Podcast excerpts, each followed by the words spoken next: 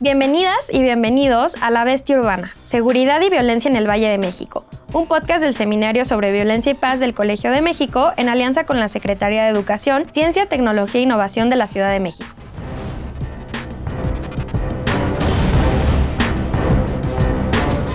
Bienvenidas, bienvenidos. Yo soy Rodrigo Peña y esto es La Bestia Urbana, eh, un podcast del Seminario sobre Violencia y Paz del Colegio de México con el apoyo de la Secretaría de Educación, Ciencia, Tecnología e Innovación de la Ciudad de México. En este espacio discutimos temas sobre violencia, criminalidad, delincuencia, prevención, desde una perspectiva de la metrópoli más grande del país y de América Latina, la zona metropolitana del Valle de México. En esta ocasión vamos a hablar de violencia de género en la metrópoli y para ello nos acompañan Araceli Damián, bienvenida Araceli, y María José Infanzón. Bienvenidas. Vamos a escuchar una pequeña cápsula que ha preparado nuestro equipo y volvemos para la conversación. La metrópoli enfrenta importantes retos en materia de violencia en razón de género, sobre todo por los altos números en delitos como feminicidio, violencia doméstica, abuso sexual o desaparición. Las cinco alcaldías de acción prioritaria por sus índices de violencia en razón de género son Cuauhtémoc, Custebo Madero, Tlalpan, Magdalena Contreras e Iztapalapa. Los municipios del Estado de México con mayores índices de violencia en razón de género se encuentran todos en el área metropolitana. Destacan Chalco, Chimalhuacán, Cuatitlán Izcalli, Ecatepec, Iztapaluca, Naucalpan, Nezahualcóyotl y Tlalnepantla. La violencia en razón de género invita a pensar en las intersecciones, porque afecta desproporcionadamente a mujeres que habitan en espacios marginalizados, a mujeres que pertenecen a alguna etnia, a mujeres migrantes o a mujeres trans. La Ciudad de México se declaró en alerta de género a finales de 2019 y su gobierno se comprometió a implementar acciones para garantizar la seguridad de las mujeres. El Estado de México se declaró en alerta de género en el año 2015 y la refrendó también a finales de 2019. Sus datos siguen siendo preocupantes. Araceli y María José, bienvenidas, además bienvenidas a, su casa, el Colegio de México. Eh, quisiera comenzar contigo, Araceli, preguntándote, la violencia de género es un problema mayúsculo en muchas sociedades a nivel mundial. En el caso de la, de la metrópoli y de la Ciudad de México no es la excepción. ¿Cuáles son los factores que pueden describir de alguna manera la situación que estamos eh, viendo en el caso de la Ciudad de México asociados a la violencia de género? Bueno, mira, la cuestión de la violencia en general y la violencia de género eh, se debe a múltiples factores. La mayoría de ellos tienen que ver con la cuestión social y económica. Somos una nación muy desigual. Eh, estamos eh, ubicados territorialmente de una forma, digamos, somos el centro, los que vivimos en el Valle de México, pero al mismo tiempo de un país muy complejo, en el que además eh, pues se ha vuelto, eh, digamos, eh, proveedor de drogas de Estados Unidos, lo ha sido históricamente. Entonces tienes una parte muy asociada como a esta cuestión violenta del crimen, etcétera, etcétera, y otra que tiene que ver con una violencia institucional, que tiene que ver con todo este tema de las grandes desigualdades. Eh, digamos, si tú consideras, por ejemplo, el ingreso de los trabajadores en los años 80 frente a lo que ahora se tiene, se ha perdido como un cuarto, ¿no? Del valor en promedio y quienes ganan menos en muchas ocasiones han perdido hasta el 50% de lo que ganaban en los años 80, que bueno, pues ahí vino la crisis de, la deuda y una serie de cosas. Ese es un tema. La otra es que somos una sociedad y ha sido una sociedad con una influencia muy fuerte en el tema del machismo, eh, que no se ha logrado, este, digamos, erradicar, no se ha tomado por parte, por ejemplo, de los gobiernos una postura, eh, digamos, realmente campañas muy fuertes para erradicar esta, e, estas posturas machistas, por un lado, y por el otro lado hubo un proceso como de modernización en donde las mujeres eh, tuvimos acceso a una serie de beneficios que estaban dando, digamos, todo el desarrollo educativo, por ejemplo. Ahora, pues hay muchos, muchas más mujeres educadas, eh, más conscientes este, de su situación de desigualdad. Eh, se han desarrollado una serie de leyes. Los medios de comunicación hablan del tema eh, y los hombres han perdido, por decirlo de alguna manera, un factor que eran los principales proveedores del hogar ¿no? por mucho tiempo y que ejercían eh, violencia, pero digamos, las mujeres por su baja participación laboral, pues muchas veces como que toleraban, soportaban eh, una serie de cosas. Ahora ya las mujeres no hacen eso, no pueden eh, realmente pues retar a, su pareja, al hombre, salirse de su casa, trabajar, eh, esta cuestión de la inestabilidad laboral, tenemos una inestabilidad laboral, los hombres no tienen estabilidad, no cumplen con su rol tradicional este, de proveedores, ¿no? Y eso, le, digamos, eh, hace una cosa de una, este, como una olla de express en algunos hogares porque no están cumpliendo ese rol que supuestamente tendrían que cumplir. Las mujeres entran al mercado laboral, aportan y son capaces de, decir, ¿y yo por qué tengo que lavar los trastos? ¿No? Cosas así que antes no, no se atrevían por distintas razones. Y finalmente también creo que es muy importante eh, hablar de un tema en particular en la Ciudad de México, que es el hacinamiento. El hacinamiento en las viviendas genera una tensión al interior de los hogares gigantesca y eso provoca una violencia muchas veces de la pareja, no tienen intimidad, este, viven a veces eh, familias ampliadas, e, etcétera, etcétera. Y lo que constituye la ciudad, pues es el abandono también, ¿no? Que ha habido de todo, eh, falta de iluminación, este, policías que están mal, este, eh, digamos, capacitados, eh, una serie de factores que en realidad hacen muy compleja la ciudad y las distancias, las distancias que desgastan a la población y, digamos, frente a situaciones en donde tienen que trabajar muchos de ellos y además la población de más bajos ingresos más de 40 horas a la semana, que son más de 8 horas diarias y aparte dos horas de transporte de ida y dos horas de, regreso. Entonces son situaciones pues que las han dejado que, se exacerben ¿no? los distintos gobiernos. Totalmente. Machismo, hacinamiento, vulnerabilidad, desigualdad, es una, una mezcla de factores que, que, se van sumando y me recuerda a la discusión que eh, en el contexto de la pandemia, donde ciertamente todas estas condiciones, particularmente el hacinamiento, ¿no? se acentuaba, lo cual agravaba en alguna medida el riesgo de violencia de género. María José, eh, en estos temas siempre es importante contar con datos para saber qué está pasando, identificar los factores, por supuesto, es un primer paso y después necesitamos saber cuáles son los datos. En temas de violencia de género, tengo la impresión de que no había muchos datos hace muchos años y de pronto se han generado algunos datos, eh, se han generado algunos informes. ¿Qué sabemos y cómo sabemos lo que sabemos respecto a la violencia de género en la metrópoli? Sí, mira, la verdad es que la Ciudad de México es una ciudad muy privilegiada en cuanto a los datos que se tienen. a mí me gusta pensar luego que hasta existe una paradoja porque a pesar de todos los datos que tenemos, a veces hay poco análisis al respecto. Con respecto al Estado de México, por ejemplo, que es lo que nos concierne con el Valle de México, apenas con sus declaratorias de alerta han logrado generar un portal de datos abiertos en donde se pueden ver carpetas de investigación, datos más sobre violencia hacia las mujeres, donde pues ha existido esa transparencia desde las instituciones para dotar a la academia o a quien le interese a la ciudadanía de información sobre este problema. En la Ciudad de México yo resaltaría sobre todo el trabajo de la Fiscalía, y de la presente administración, porque es verdad que se han publicado carpetas de investigación. Y a pesar de que la cifra negra en este país es gigante, es más del 90%, tenemos información georreferenciada por datos, este, con información incluso socio, bueno, no, no toda la sociodemográfica, pero podemos saber edad, podemos saber sexo, podemos saber dónde están ubicados ciertos delitos y eso de verdad es un esfuerzo que desde el 2019 para acá se viene dando. ¿Por qué? Porque antes teníamos solamente carpetas abiertas y hoy tenemos unas bases de datos sobre víctimas, que eso es imprescindible para un análisis de violencia de género. Y bueno, y también, o sea, tenemos grandes encuestas de parte del INEGI, que eso, que la continuidad de estas encuestas han podido hacer que se pueda ver cómo va la situación, tanto con la ENVIPE, que nos regala percepción y incidencia de violencia, incluso de la violencia que no se denuncia, de la ENSU, que es una como pequeña envipe, pero que se hace trimestral. De seguridad urbana. Sí, que se hace trimestralmente y que de esta manera podemos ir incluso viendo, ¿no? Cada tres meses como cómo va y dónde podrías generar estrategias.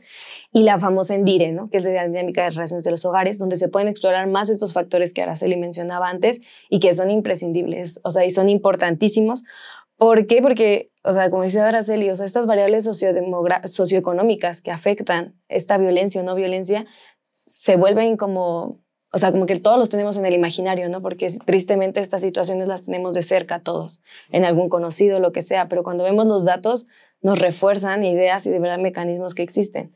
Ahora que el, que el Consejo de Evaluación ha estado trabajando, por ejemplo, en un en un estudio sobre adultos mayores, podemos ver, por ejemplo, que la violencia que se ejerce hacia los adultos mayores principalmente se da solamente en las mujeres que dependen de su pareja o que dependen de su familia. Y luego aún más esta distinción es en las mujeres que sufren una discapacidad, ¿no? Entonces ya si sumas discapacidad, dependencia económica y todo, a fuerzas hay violencia prácticamente. Ahí o la probabilidad se eleva al, doble o al triple, ¿no? Con respecto a quienes no. Y esos son factores que pues, se pueden saber y se pueden tratar y se pueden generar política pública o el diseño solamente si tenemos estos datos, ¿no? Porque no se puede quedar solamente en, en ideas, sino que necesitamos pues, empezar a medirlo. Un poco quisiera, eh, antes de cerrar la idea, retomar esto último que dices. Quienes le hemos dedicado algunas horas a la investigación nos emocionamos cuando hay datos y cuando son de calidad, etcétera. Pero digamos, ¿por qué es importante tener datos? ¿Qué se puede hacer con, con estos datos? Ya decías política pública, pero digamos, ¿dónde está la relevancia de decir es que aquí así hay datos? Eh, ¿Qué podemos hacer con esa información? Sí, sé que suena muy cliché, pero esta frase, ¿no? Que existe en la evaluación de lo que no se puede, lo que no se puede medir no se puede mejorar, ¿no?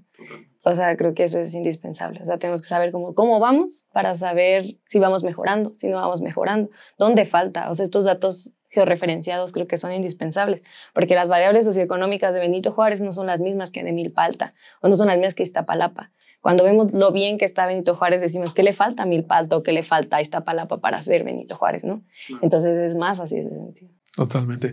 Y en ese sentido, Araceli, el gobierno de la Ciudad de México, en este caso, tiene una serie de programas. Entiendo que además ustedes monitorean desde el Consejo de Evaluación de la Ciudad de México. Eh, un poco preguntarte un panorama general de cuáles son estos programas enfocados a violencia de género y eso, cómo se vinculan los datos existentes con la creación de estos programas y con el seguimiento? ¿Cómo se da esa vinculación? Bueno, mira, una, digamos, de las primeras acciones del gobierno actual fue la creación de la Secretaría de Mujeres. Eso permitió, digamos, darle el mismo nivel en, el, digamos, en, el gabinete que otras secretarías, a alguien que atiende el problema de la complejidad que, vivimos las mujeres en diversos temas, ¿no? Empleo, violencia, una serie de cosas. Eso ha servido como, pues, un pilar para a partir de ahí empezar a, desarrollar una serie de estrategias. Eh, una de, también una de las primeras acciones que hizo el gobierno, que es algo, digamos, sui generis, porque fue un gobierno que decidió por sí mismo hacer una declaratoria, una alerta de género, ¿no? Que, eh, de violencia contra las mujeres, de hecho, ¿no?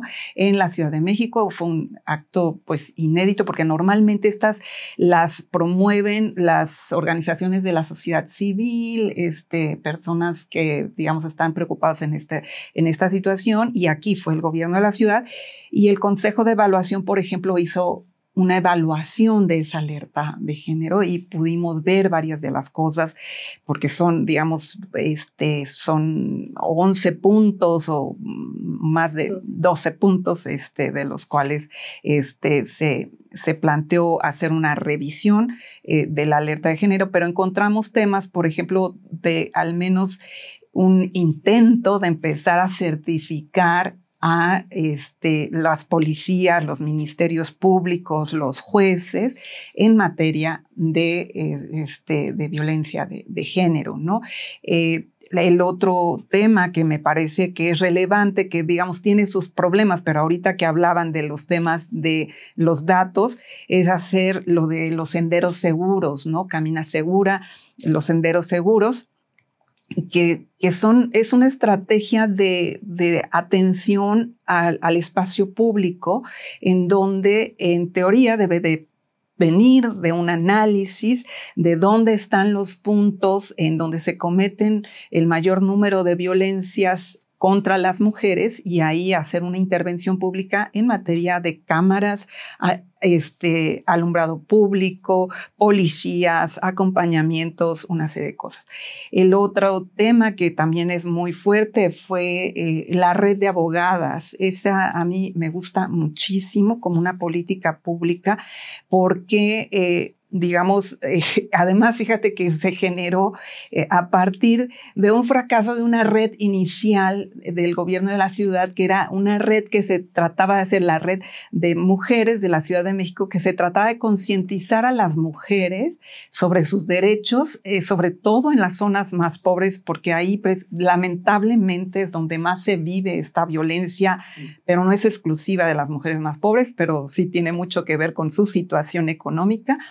Este, y, y eh, no, no funcionó esa red. Nosotros hicimos una evaluación, no funcionó esa red, pero al mismo tiempo se ha hecho a andar una red que, que, acompañan en los ministerios públicos a las mujeres. Entonces están ahí las abogadas de las mujeres de la Ciudad de México y cuando llega, este, se supone que también la Fiscalía tiene un servicio de apoyo a las mujeres, pero estas son del gobierno de la ciudad y acompañan a la mujer y ellas mismas han enfrentado, digamos, como violencia por parte de los jueces en donde usted que se mete, este, no, es si la señora es la esposa y que el señor tenía todo el derecho.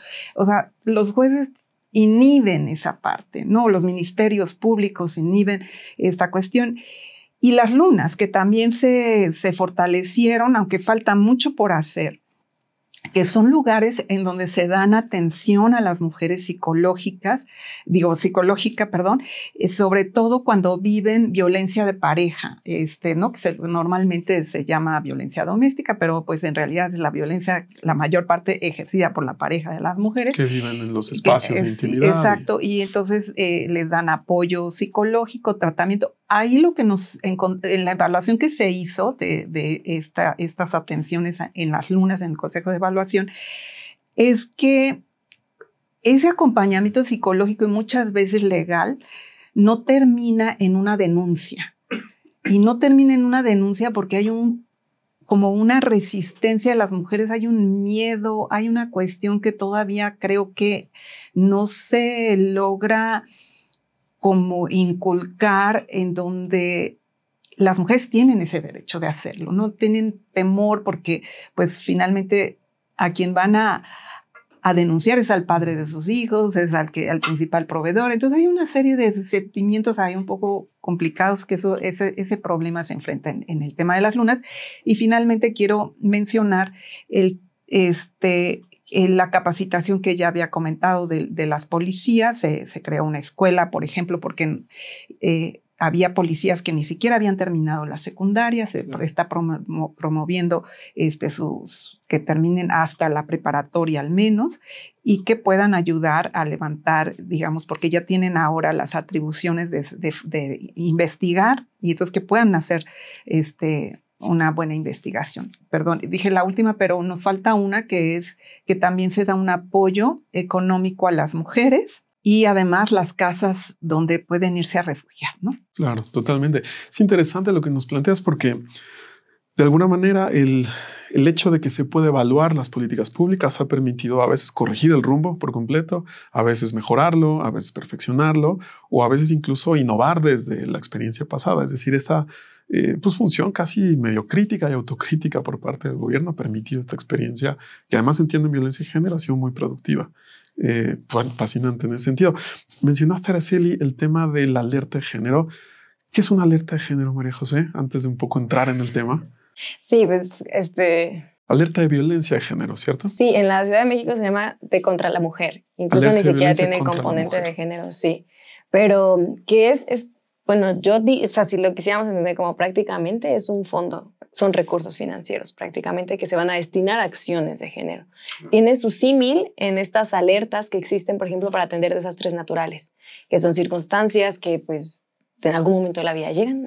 Se necesita impulsar recursos, inyectar recursos, salir de ahí y continuar la vida, ¿no? Entonces, empieza la declaratoria de alerta o estas alertas como que tienen ese símil en la política o antes. Que no es una particularidad de la ciudad, hay alertas de género en todo el país, ¿cierto? Sí, hay, bueno, hay a nivel federal, hay a nivel local. En, como decía Araceli, en el caso de la Ciudad de México, la federal no entró en vigor, entró la local. En el Estado de México están en funcionamiento dos, es decir, que el Estado de México recibe recursos federales y está estatales para atender este problema. Dobles fondos, digamos, en el caso del Estado de México.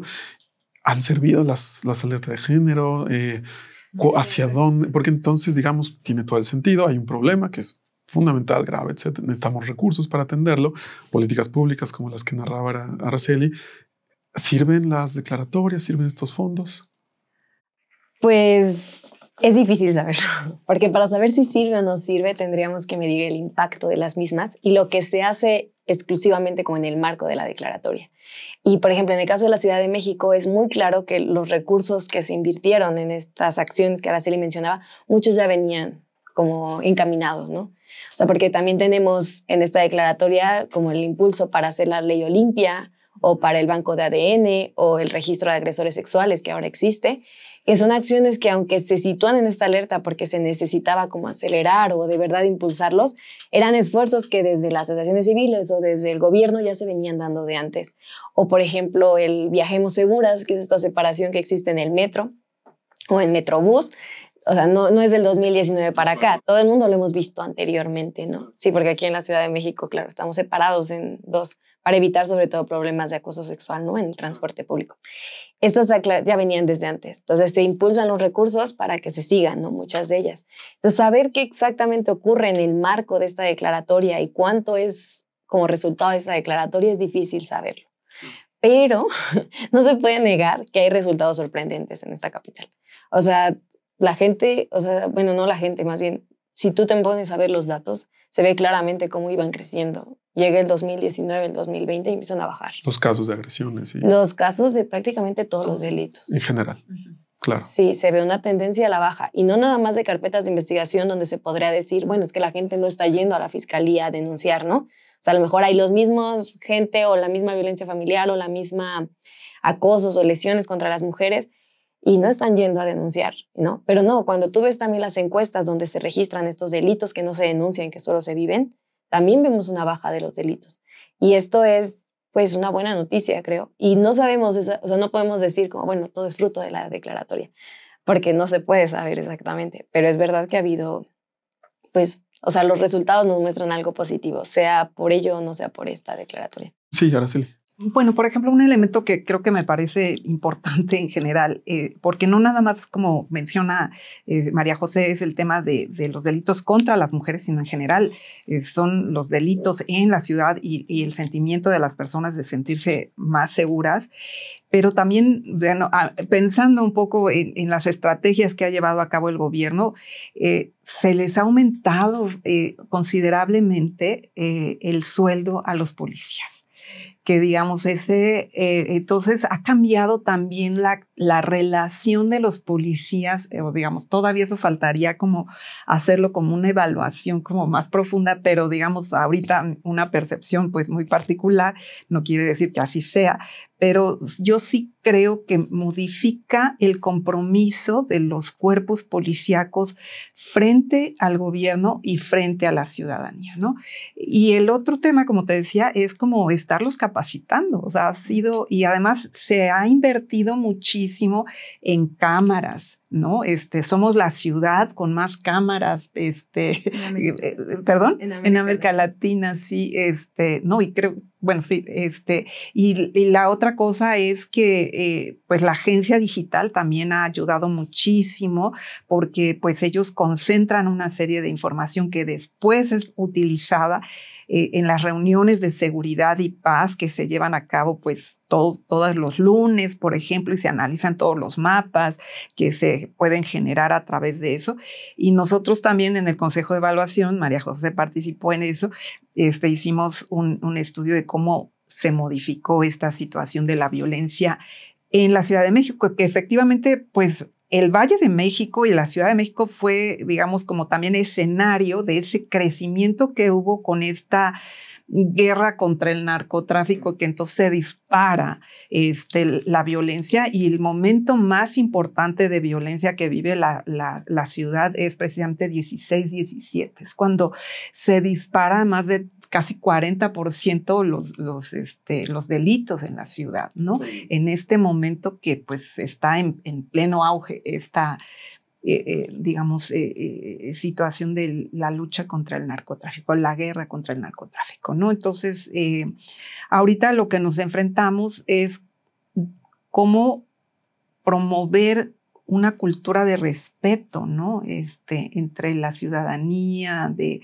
de denuncia, de una serie de cuestiones que, una coexistencia incluso con la autoridad. Ahora que hablabas de cámaras, Araceli, me voy a permitir el comercial para la audiencia. Tenemos un episodio sobre el C5, justamente de la Ciudad de México, con el coordinador general y con un eh, director de investigación. Entonces, ahí lo podrán checar.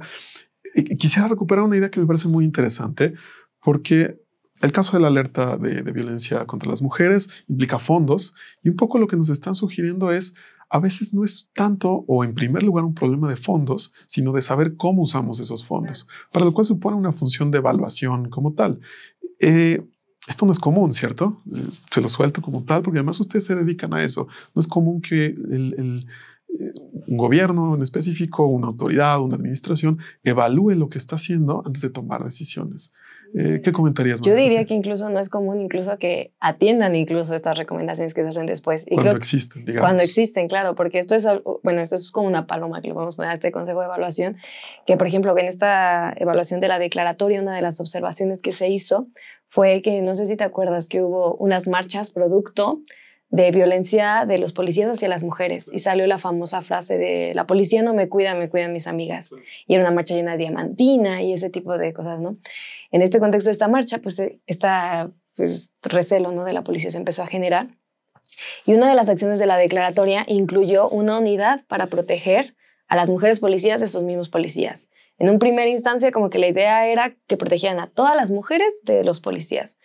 Después, por falta de recursos, dijo, la fiscalía, solo puedo generar una unidad para atender a mujeres policías víctimas de policías hombres, ¿no? Entonces era más sobre violencia laboral.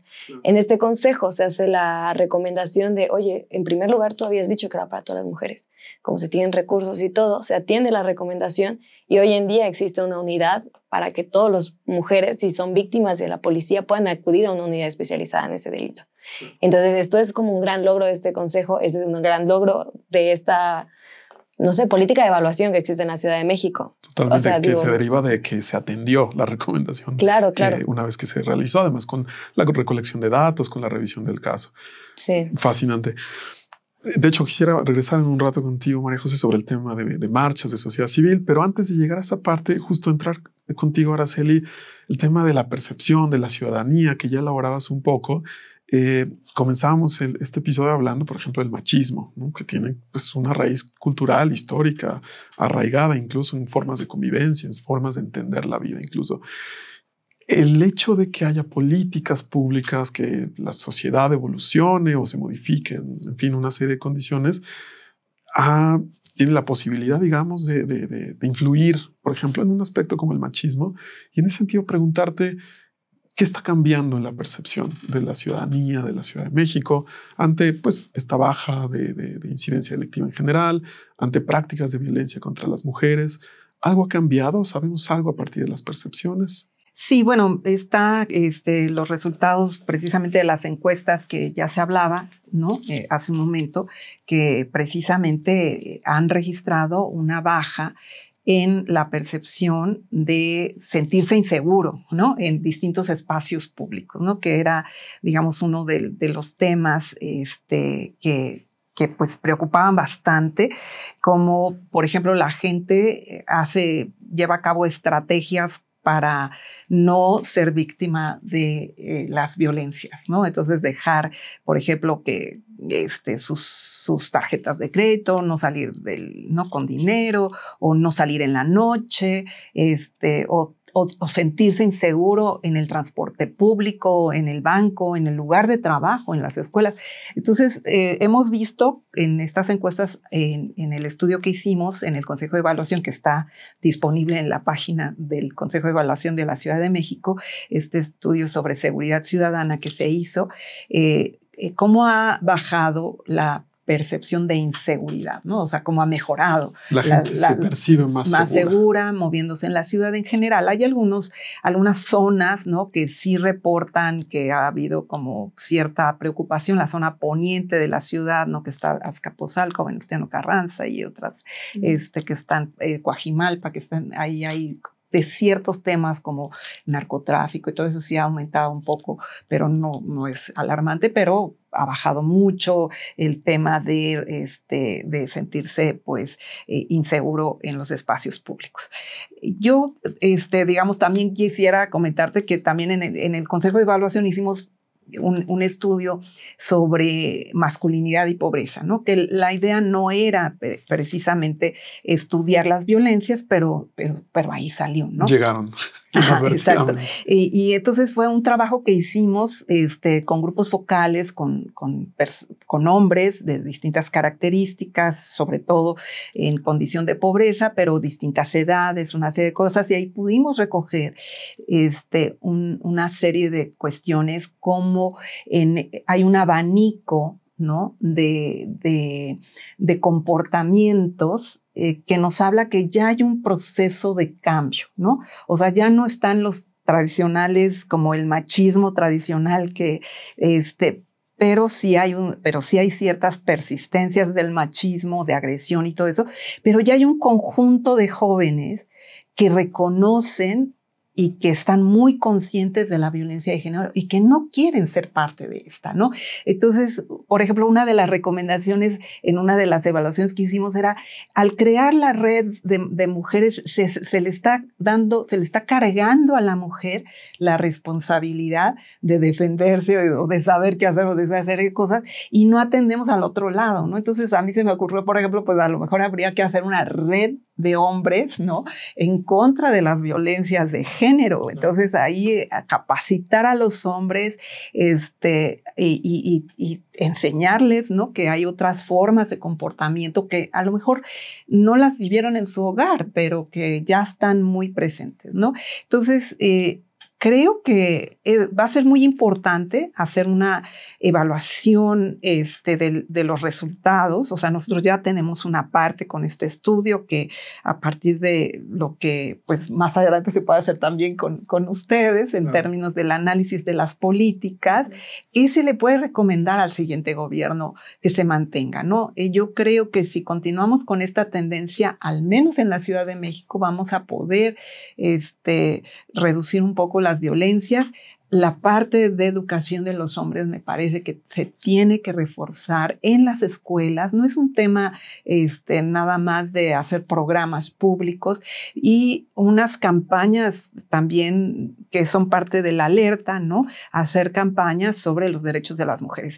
El que los hombres y el que las mujeres sepan que pueden denunciar violencias de género inhibe parte de eso, eso salió en, en este estudio, inhibe, inhibe, parte de esos intentos de violencia. Porque, por ejemplo, uno de los entrevistados decía, es que ya no le puedes levantar la mano porque va y te denuncia. Bueno, digamos, no es lo que deseamos, pero sabemos que ya lo piensan dos veces, ¿no? Entonces sí es muy importante que las mujeres sepan que lo pueden hacer y que sepan que van a estar protegidas en los ministerios públicos, que se les va a atender, que hay mujeres que las van a apoyar. Creo que es muy importante que eso se difunda, ¿no? Desactivar violencias por donde se pueda en primer lugar y después ir condicionando actitudes, conductas, etcétera. Sí, con respecto a la percepción que decía Araceli, creo que algo muy importante que es de que mencionar en esta cápsula de género es que en las mujeres se da una paradoja, así se dice en la academia y todo, que es que a pesar de que tenemos menos probabilidad de sufrir delitos, tenemos más miedo. Y en la, en la Ciudad de México y en este tema sobre todo, pues se ha visto que no solo importa que no hayan delitos, sino que importa que la gente se sienta segura, que es sobre la percepción que decía Araceli. O sea, las mujeres de nada sirve que a lo mejor no haya ningún delito si nosotros no nos sentimos seguras de usar los espacios públicos, de disfrutar esta ciudad, de vivir este derecho a la ciudad que tanto se menciona en la Constitución de la Ciudad de México, ¿no? O sea, esto hace falta. O sea, que esto a veces no se gana con políticas punitivas o con trabajo desde la fiscalía. Se gana con entornos, se gana con esta educación que hablaba Araceli, ¿no? Y que, por ejemplo, en el Estado de México sé que se está haciendo este esfuerzo, ¿no? Que se empezaron a hacer estos libros de texto sobre violencia de género y sobre este tipo de cosas que, pues, poco a poco van yendo para allá, ¿no? Y que esperemos, como dice Araceli, que desde abajo también pues empiece a generar otro tipo de política y no solo la punitiva, que es un poco la que caracteriza a esta declaratoria de alerta. ¿no? Un poco retomando tu idea de desde abajo y, de las victorias, por supuesto. Eh, María José, yo quisiera preguntarte, en un momento regreso con una cosa, Araceli, perdón, eh, sobre el futuro, pero antes de, pasar al futuro para cerrar el episodio, preguntarte, María José, eh, además de, experta y de haber eh, estudiado estos temas por tanto tiempo, pertenece también a una generación de una movilización de, parte de la sociedad civil, particularmente en esta ciudad. Digamos, la ciudad tiene una historia de, construcción de sociedad civil, de participación eh, interesante, importante. ¿Qué papel ha jugado el caso, el caso de las, movilizaciones feministas, eh, de, digamos, las marchas a favor de, de, sí, contra, la más bien, de la violencia, por supuesto? En, eh, pues, digamos, esta armonía que eh, deseamos desde el punto de vista de la contención de la violencia de género. Sí, yo creo que juegan un papel fundamental, porque creo que desde el principio fue la sociedad civil quien puso en la agenda pública el problema. O sea, este problema a lo mejor no sería problema si ellos no hubieran alzado la voz y hubieran dicho, nos están matando, ¿no? La famosa frase. Este, si nos hubieran dicho nos están matando, pues no hubiera habido esto. O sea, esta, esta creación de la Secretaría de las Mujeres, de hecho, muchas de las servidoras públicas que están trabajando ahí vienen desde la sociedad civil.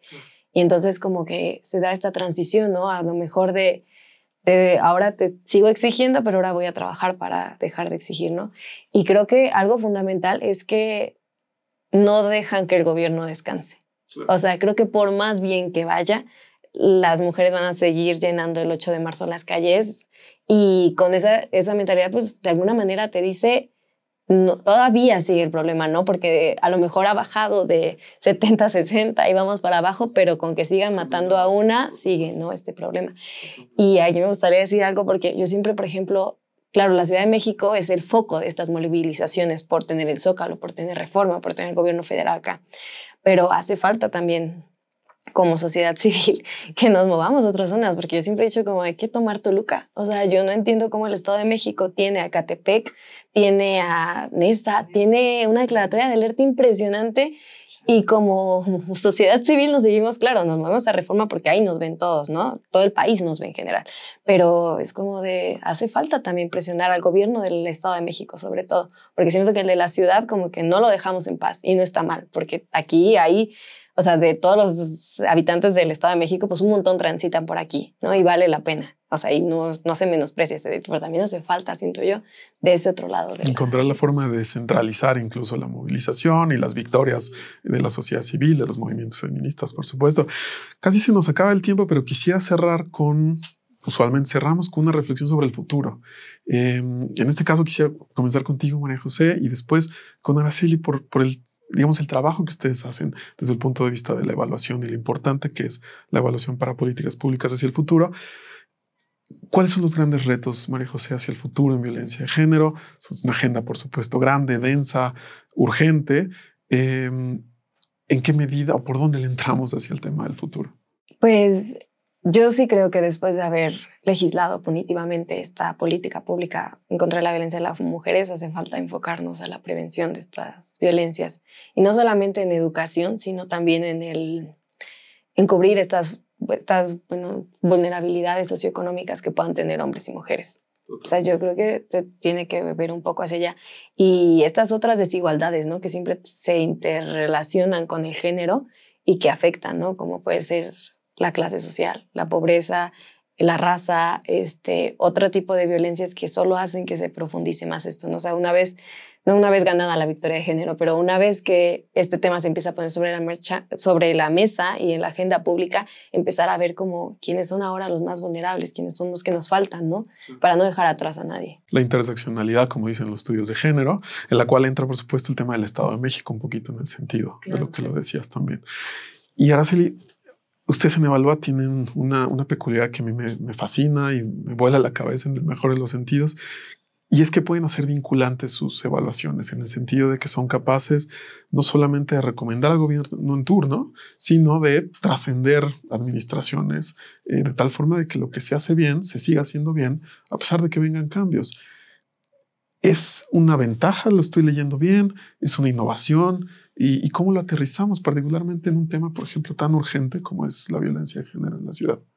Bueno, es una innovación, efectivamente. Este, esta capacidad que tiene el Consejo de Evaluación existe pues ya, digamos, desde que se creó el Consejo de Evaluación por ahí, creo que del 2010, ah, ya nació con esta idea de que eran vinculatorias las recomendaciones del Consejo pero el Consejo cuando nace, nace como un órgano desconcentrado, descentralizado de lo que ahora se llama la Secretaría de Inclusión y Bienestar, ¿no? La CIVISO, que antes era la Secretaría de Desarrollo Social. Em, y pues al formar parte del mismo Ejecutivo y, el jefe de gobierno era quien nombraba a los directores generales o los removía, pues había ciertas dificultades para poner en marcha esta prerrogativa que tenía el Consejo de Evaluación. Y la Constitución de la Ciudad de México convierte al Consejo de Evaluación en un órgano autónomo. Es algo que eh, vamos a cumplir dos años como órgano autónomo y estamos en nuestras primeras este, batallas en ese sentido, pero efectivamente, como lo menciona María José, hemos tenido ya varios este, pues eh, aceptaciones por parte del gobierno eh, de la ciudad para modificar algunos temas de política. Entonces, en este sentido, creo que pues va a ser todo un reto para nosotros en el Consejo de Evaluación. Eh, nuestro trabajo, y creo que ese ha sido como el compromiso que tenemos los consejeros del, del Evalúa, porque somos cinco consejeros, es que las decisiones que tomamos estén basadas en evaluaciones que estén sustentadas en información porque no podemos dar como este, recomendaciones de acontentillo ni cómo vemos las cosas, sino a partir de, de evidencia y viene un proceso de negociación. O sea, no es tan fácil. O sea, sí tenemos, abrimos un periodo de diálogo que se llama el periodo de observaciones y después ya vienen las recomendaciones. En teoría, las recomendaciones las, las tienen que acatar y si no, hay todavía un, un paso de judicialización, ¿no? Que yo espero que nunca tengamos, que recurrir. es, exacto. Pero en el tema de violencias y de seguridad ciudadana, me parece que es fundamental que se reconozca lo, lo que se ha hecho bien. O sea, estamos en un momento, eh, o sea, hay, hay, lugares en donde hay, se tiene que trabajar más. Por ejemplo, en Milpalta, ¿no? La probabilidad de las mujeres a ser víctimas de algún tipo de violencia es muy elevado. Entonces, digamos, ahí la recomendación es decir, vamos a trabajar en zonas específicas, ¿no? Este, en ciertas... Eh, eh, se, hicieron mapas en donde se ubican eh, zonas específicas donde hay más violencia contra las mujeres y más violencia en general, pues hay que trabajar más ahí. O sea, está la información, está ahí y es en donde tenemos que trabajar. Y yo espero que pues eh, lo que ya se logre se pueda recuperar y está el sustento de los trabajos de los investigadores como ustedes y de los que nos han ayudado, también del equipo que está en el Consejo de Evaluación que ha sido muy, ha estado muy comprometido con estos temas. Claro, la importancia de la evidencia que, que ustedes generan y en ese sentido la hacen vinculante. Muchísimas gracias. Gracias, Araceli. Gracias, María José.